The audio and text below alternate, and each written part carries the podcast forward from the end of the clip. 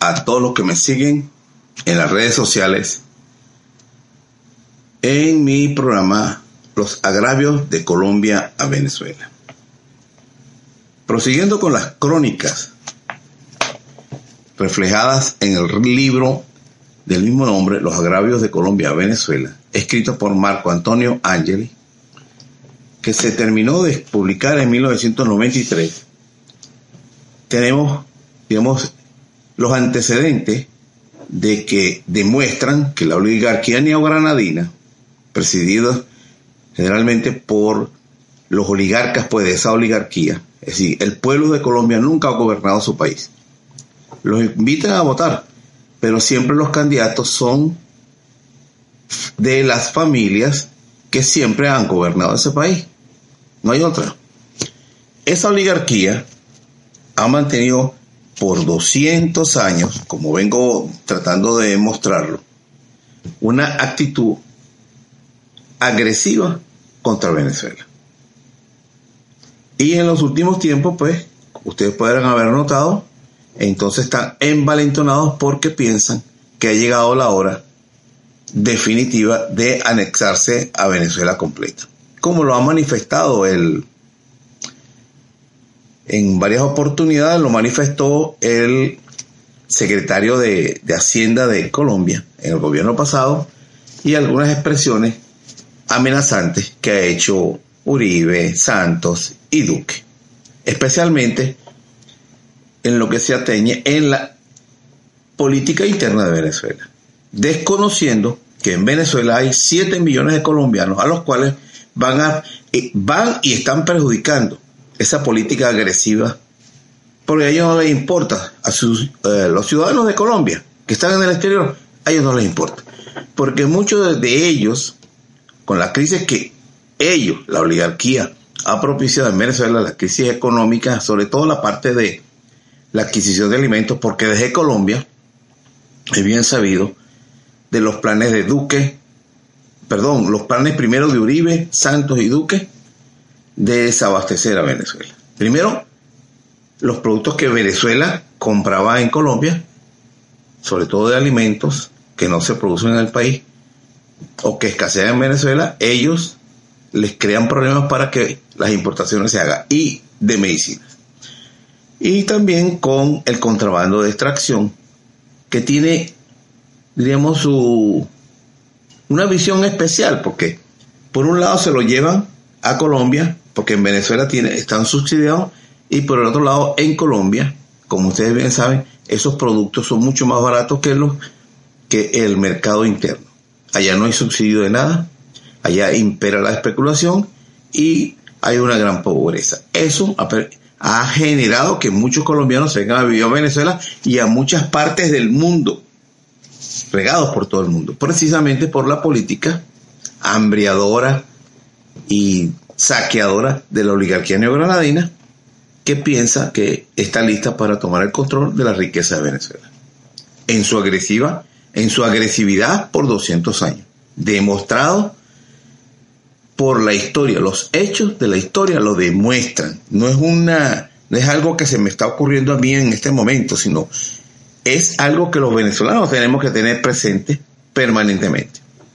Lamentable, lamentablemente, los que nos gobiernan, estoy hablando de los políticos, ellos tienen una visión distinta, porque ellos ven al ciudadano colombiano en Venezuela, lo ven es como votos.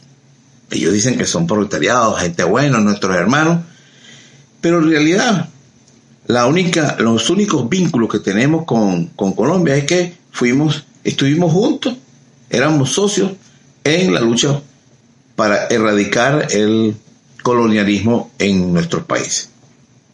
Esa es la vinculación. Pero durante 300 años, cuando estuvieron los españoles gobernando estas tierras, cada quien andaba por su lugar. Los inmigrantes que llegaron, españoles que llegaron a Colombia, no migraban para Venezuela en aquella época, ni los de Venezuela migraban para allá.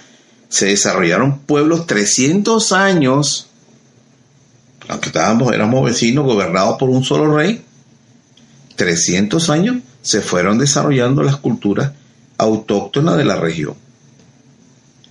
Y bueno, como digo, lo que nos unió fue la guerra de independencia. Y como en Colombia quien gobierna es la oligarquía neogranadina, sus pensamientos, sus actuaciones, su, su idiosincrasia es de oligarquías españoles, de los que heredaron pues las, las posesiones y el poder. Por eso es que están tan emocionados con la actual situación. Porque lo que si acaso llegara a estallar una guerra entre Venezuela y Colombia, ellos, sus familiares, sus hijos, sus hermanos, sus tíos, no van a pelear esa guerra. Ellos van a mandar al pueblo colombiano, al de a pie, al que siempre han explotado, a que combata con los soldados venezolanos, los de a pie, los que siempre han sido marginados. Esa es la verdad. La guerra no, la, no las pelean como antes los reyes, los, los mandatarios. Hoy en día mandan a los desechables y dejan, digamos, mantienen en sus dominios y protegidos a los que ellos consideran los protegidos, pues los, los, eh, los especiales, los hijos de los, de los jefes, de los líderes. Y eso en, actualmente en el mundo se está viendo porque están habiendo muchos conflictos internos propiciados por intereses foráneos que tienen que ver con las corporaciones, que quieren tomar el control del mundo entero, pero no de las personas, sino de los bienes y de los eh, recursos naturales. Hoy en día las grandes empresas prácticamente están automatizadas y cada día va a ir mejorando la automatización, lo que quiere decir que sobran muchos desechables, como somos la mayoría de los seres humanos para ello. Bueno, vamos al capítulo 125. Creo que sí, que es el que... No, 125 no, ya eso lo subí. El que vamos es el, siguiente, el 126. Y el 125 fue en el programa pasado. Bueno, dice así. El proceso arbitral de límites era un juicio de deslinde y por consiguiente no le competía al árbitro hacer adjudicaciones territoriales o las partes. Fíjense bien, esto es un error. Esto lo escribió Carlos Álamo Ibarra. Eh, hay un error aquí. Porque el presidente eh, Antonio Locadio Guzmán, estando en Europa, llevando las condolencias al, a la reina, había muerto el rey, entonces ahí se presentó una, un, un hecho para interpretación jurídica, ¿no? Si el mandato para eh, servir de árbitro era en el rey, en la persona del rey que había muerto, o en la corona. Entonces se decidió que era en la corona, que no importaba cuál fuera el rey personalmente. A su vez, este sujeto, porque yo, no le tengo ningún aprecio a, este señor que fue presidente de Venezuela, como él necesitaba el salario de para poder vivir en Europa, ¿no? Él era embajador de seis naciones para poder recaudar los salarios de esas seis naciones. Y el señor decide despedir al representante venezolano señor de apellido Viso, Julián Viso, algo así. Este señor era el que estaba representando a Venezuela y alegando pues nuestros derechos. Y ese señor estaba reclamando, este doctor, un abogado, estaba reclamando que no le habían pagado su, honorario ni los, los viáticos, es decir, para poder pagar el hotel, ni las costas de las publicaciones, porque había que imprimir libros. Los alegatos en una corte no se hace de palabras, ni escritos a mano, ni a, máquina, en esa época no existía. Todo tenía que ser publicado como en un libro para llevar los alegatos a la corte. Y este señor decide que eso era un gasto innecesario y lo despide.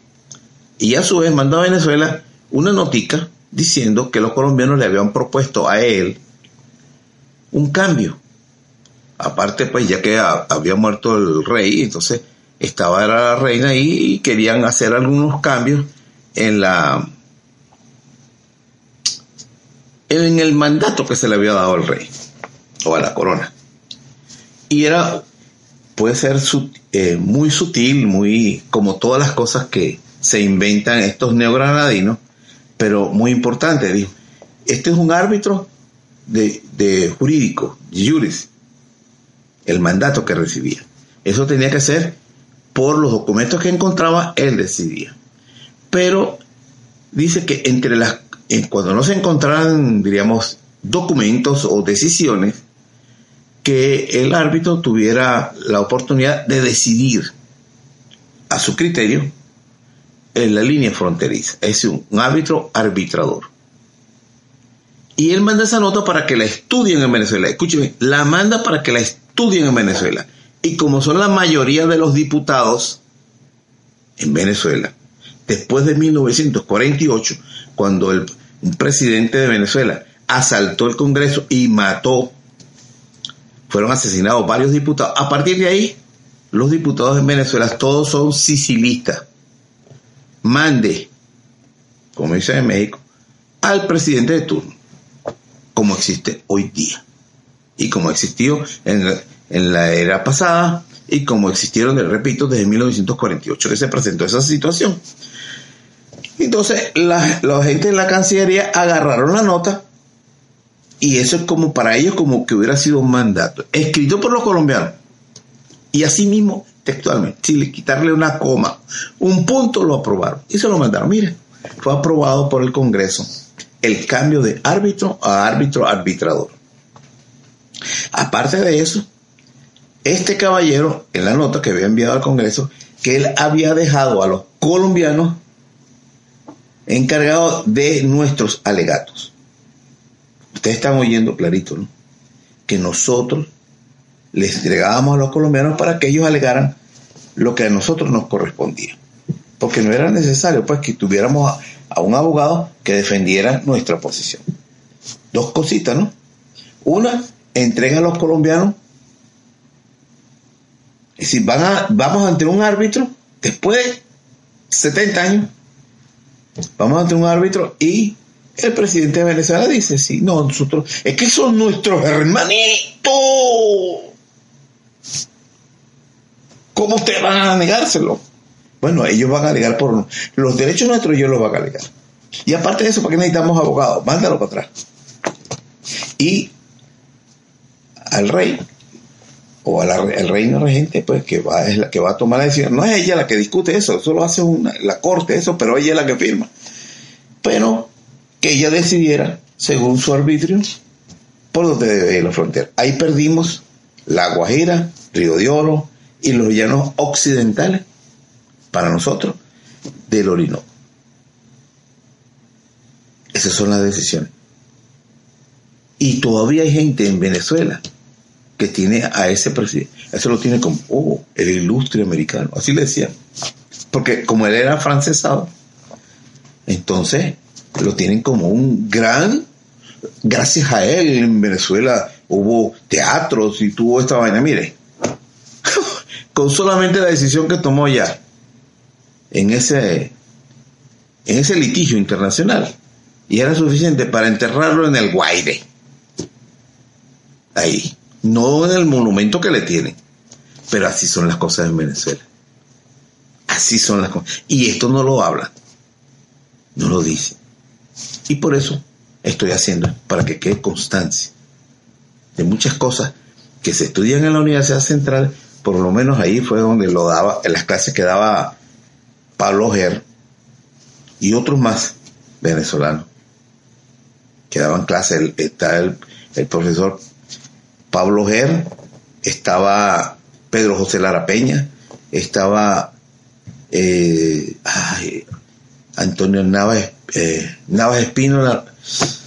son, bueno, los otros abogados que habían ahí, que, eh, bueno, verdad, en este momento son tantos nombres que no recuerdo exactamente lo que estaban dando clase en la Universidad Central, pero hablaban de eso.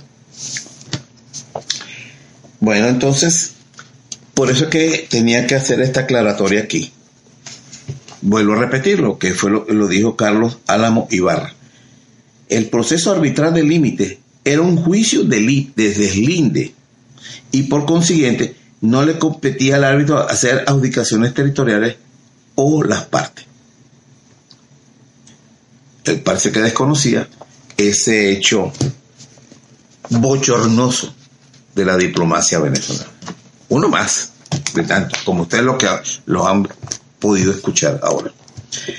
Pues en 1990, a continuación, en sus declaraciones aparecidas en el diario El Nacional, de los días 13 de marzo y 24 de mayo, en 1990 el embajador colombiano Gustavo Vasco advierte, Vasco, sí, Vasco, advierte que por su carácter de mar interior el Golfo de Venezuela es vital para nuestro país, poseedor del 90% de su superficie, al contrario de Colombia, presenta, presente con una franja costera lejana y muy poco habitada.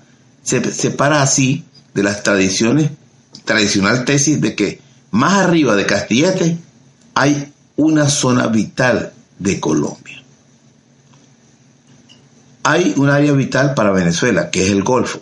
No es así para Colombia. Y más adelante, y por hechos incontrovertibles, sería un absurdo que yo tratara de afirmar que el Golfo de Venezuela tiene la misma importancia para uno y otro país. Es decir, para Colombia no, tiene la, no puede tener la misma importancia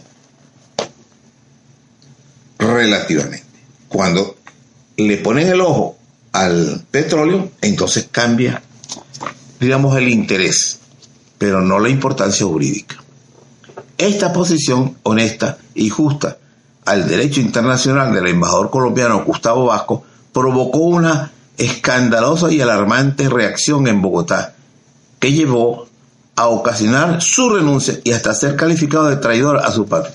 Para que usted vea, en Venezuela los premian.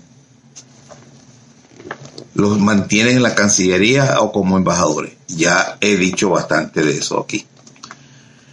Bueno, entonces declaró el, nefasto Julio Londoño desautorizó esa opinión y declaró que fueron hechas a título personal porque la política internacional de Colombia solo puede fijarla al presidente de la República y su canciller. Según el canciller Londoño, el Golfo de Venezuela no es vital para nuestro país. Sin embargo, nuestro, nuestros comisionados siguen conversando y haciendo el papel de necios con la diplomacia colombiana diciendo lo que es indiscutible.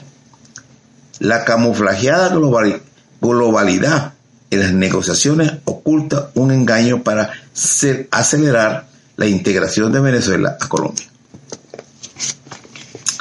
El influyente diario El Tiempo de Bogotá dice que el embajador de Colombia en Caracas cometió un error de la mayor gravedad al afirmar públicamente que el Golfo de Venezuela es de interés vital para ese país.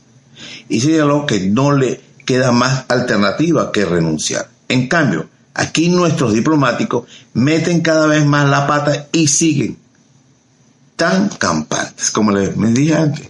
Eso es una práctica común. Son inamovibles.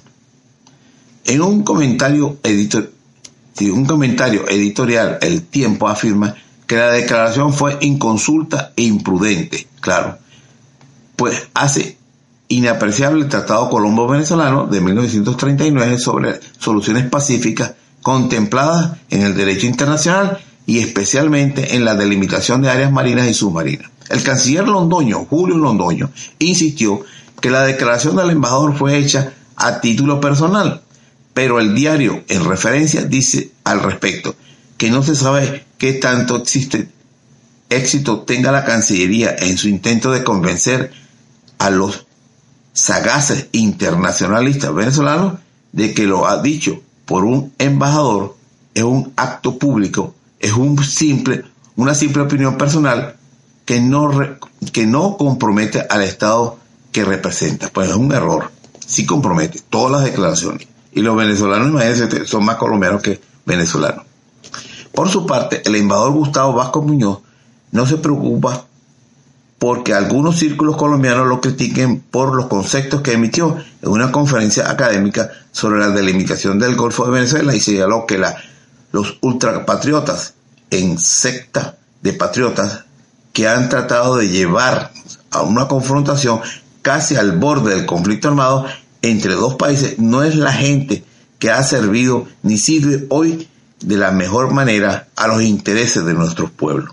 Mejor no es posible responder a sus propios nacionales. Esto es una persona honesta. Eso es todo. Una persona honesta e hizo verlo tal cual como es. No es un político tradicional que se vende fácilmente. Ese nombre hay que tenerlo muy presente porque eso fue un acto de valentía y de honestidad tremenda. Gustavo Vasco Muñoz, ex embajador de Colombia en Venezuela.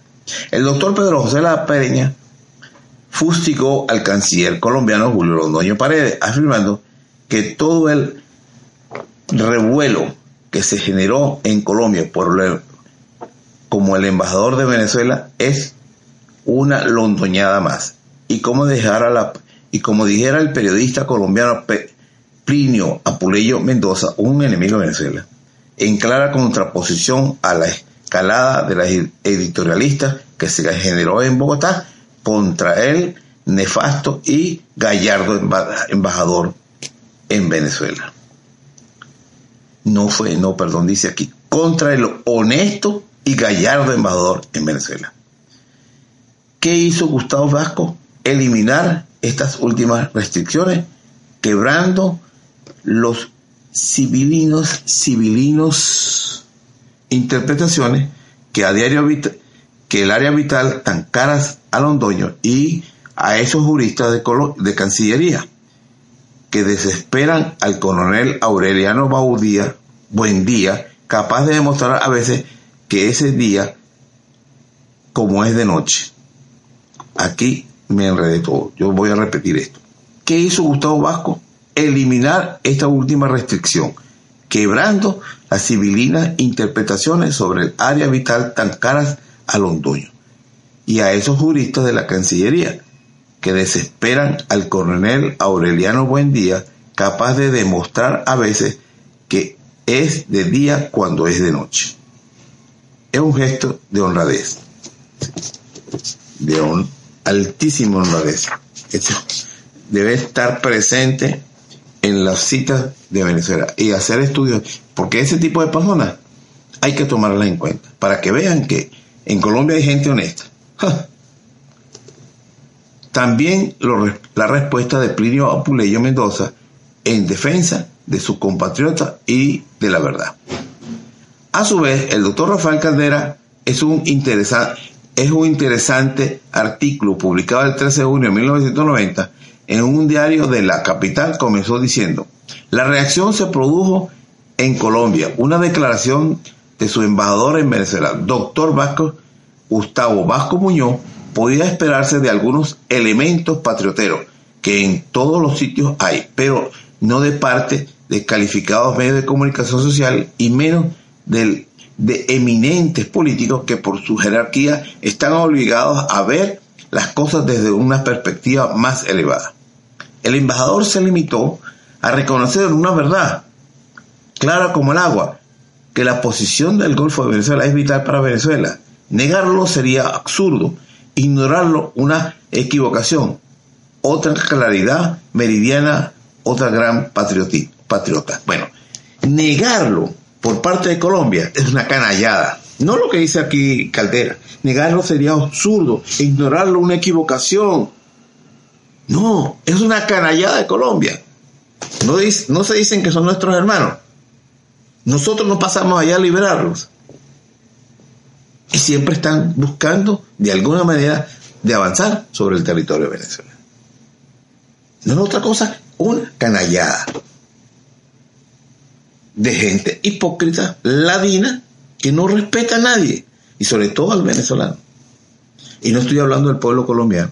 Ojo, como pueblos tenemos nuestras diferencias pero de las cosas cotidianas, pero al nivel que se maneja la Cancillería y que se maneja los políticos neogranadinos, miembros de esa oligarquía. No es de un pueblo hermano. Son de depredadores. Bueno, hasta aquí el capítulo de hoy de los agravios de Colombia a Venezuela, escrito por Marco Antonio Ángel.